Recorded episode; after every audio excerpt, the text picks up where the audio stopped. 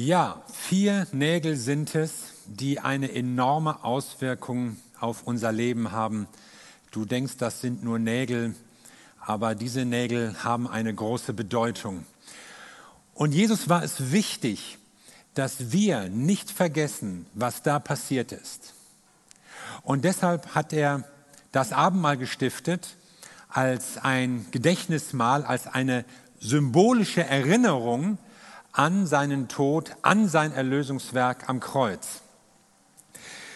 Und das Abendmahl ist etwas, was wir natürlich am liebsten gerne in Gemeinschaft feiern, aber heute wollen wir es mal auf diese Weise tun. Und ich glaube, dass Gott uns eine Verbundenheit schenkt. Auch wenn jetzt jeder von euch zu Hause im Wohnzimmer oder wo auch immer sitzt und seine Abendmahlselemente da hat, wir wissen, dass uns dieses Mal verbindet miteinander, ja sogar mit Christen auf der ganzen Welt.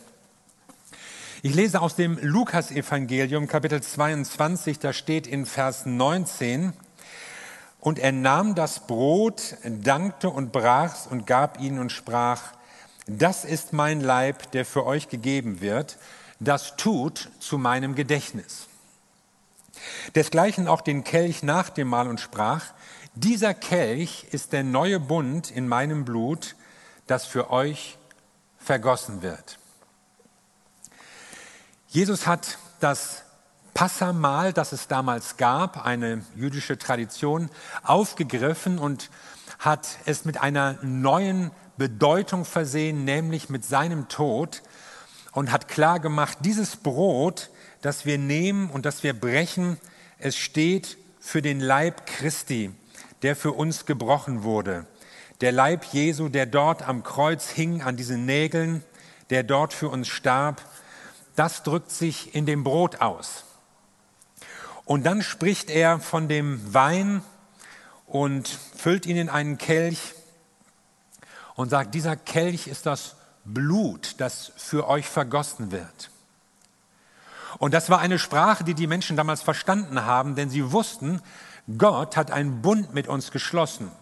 Er hat mit den Israeliten schon vorher einen Bund geschlossen und er hat es besiegelt durch Opfer, die die Leute damals gebracht haben. Und Jesus sagt, diese Opfer, das ist jetzt vorbei. Es gibt jetzt einen neuen Bund und für diesen Bund vergieße ich mein Blut ein für alle Mal. Und so hat dieses Mal eine ganz starke Bedeutung, weil es für den Leib und weil es für das Blut Jesus steht.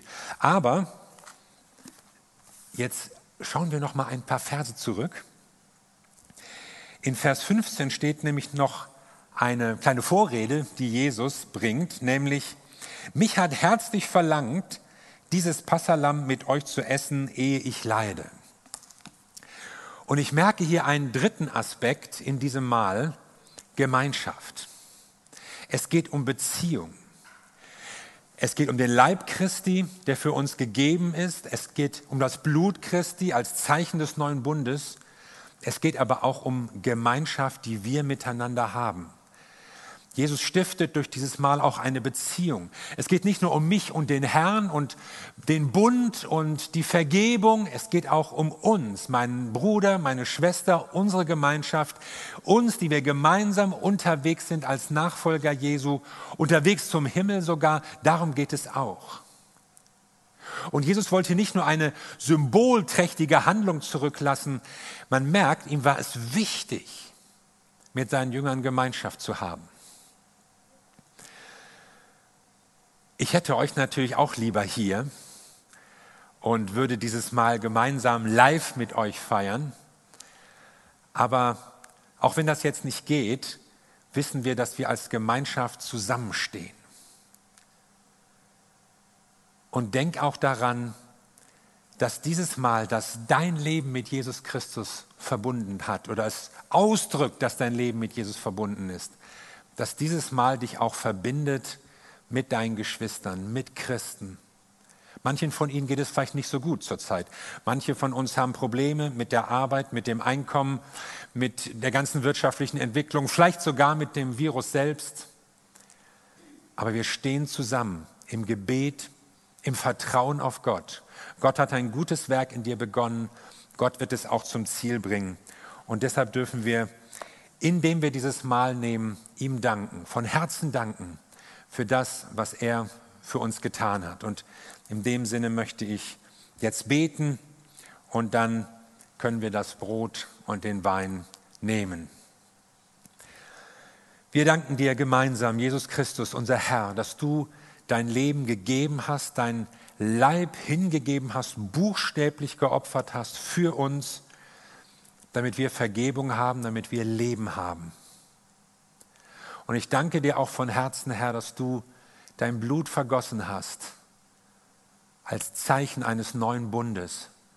Wir dürfen in, einer, in einem Bund mit dir leben, in einer Gemeinschaft mit dir stehen. Und wenn wir das jetzt so einnehmen, dann denken wir an das, was du für uns getan hast. Aber wir denken auch an das, dass du uns zusammengestellt hast, dass wir zueinander gehören und dass du mit uns gemeinsam etwas vorhast. Danke, Jesus. Und so nahm Jesus das Brot, er dankte dafür, er brach es und sagte, das ist mein Leib, esst es zu meinem Gedächtnis.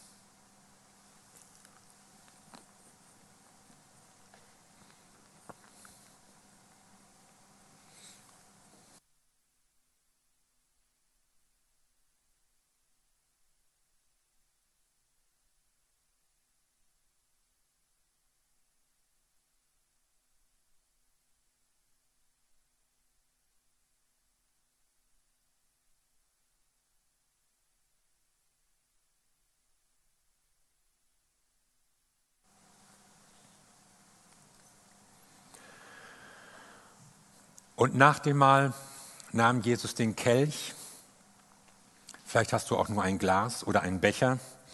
Ich habe heute mal einen Kelch mitgebracht, ein Erbstück meines seligen Großvaters. Jesus nahm den Kelch und sagte, wenn ihr daraus trinkt, erinnert euch daran, dass ich mein Blut für euch vergossen habe, als Zeichen des neuen Bundes. Denk an den Bund, den du mit Jesus hast und den Bund, der dich auch mit anderen Christen verbindet.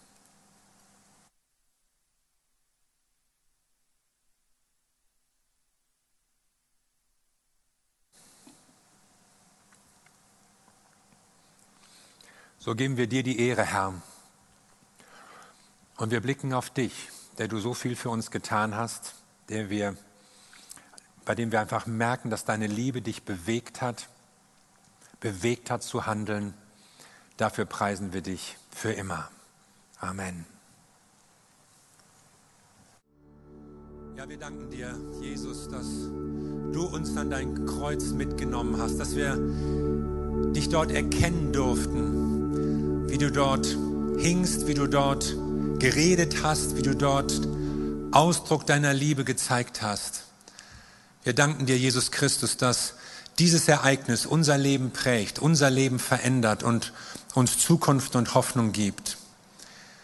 Und deshalb wollen wir uns dir anbefehlen, in dem Wissen, dass du, unser Herr, den Tod besiegt hast, dass du die Macht der Sünde gebrochen hast. Wir haben Vergebung durch dich. Wir haben neues Leben durch dich. Und wir haben eine Hoffnung auf ein ewiges Leben bei dir. Und das alles, weil du aus Liebe dein Leben hingegeben hast.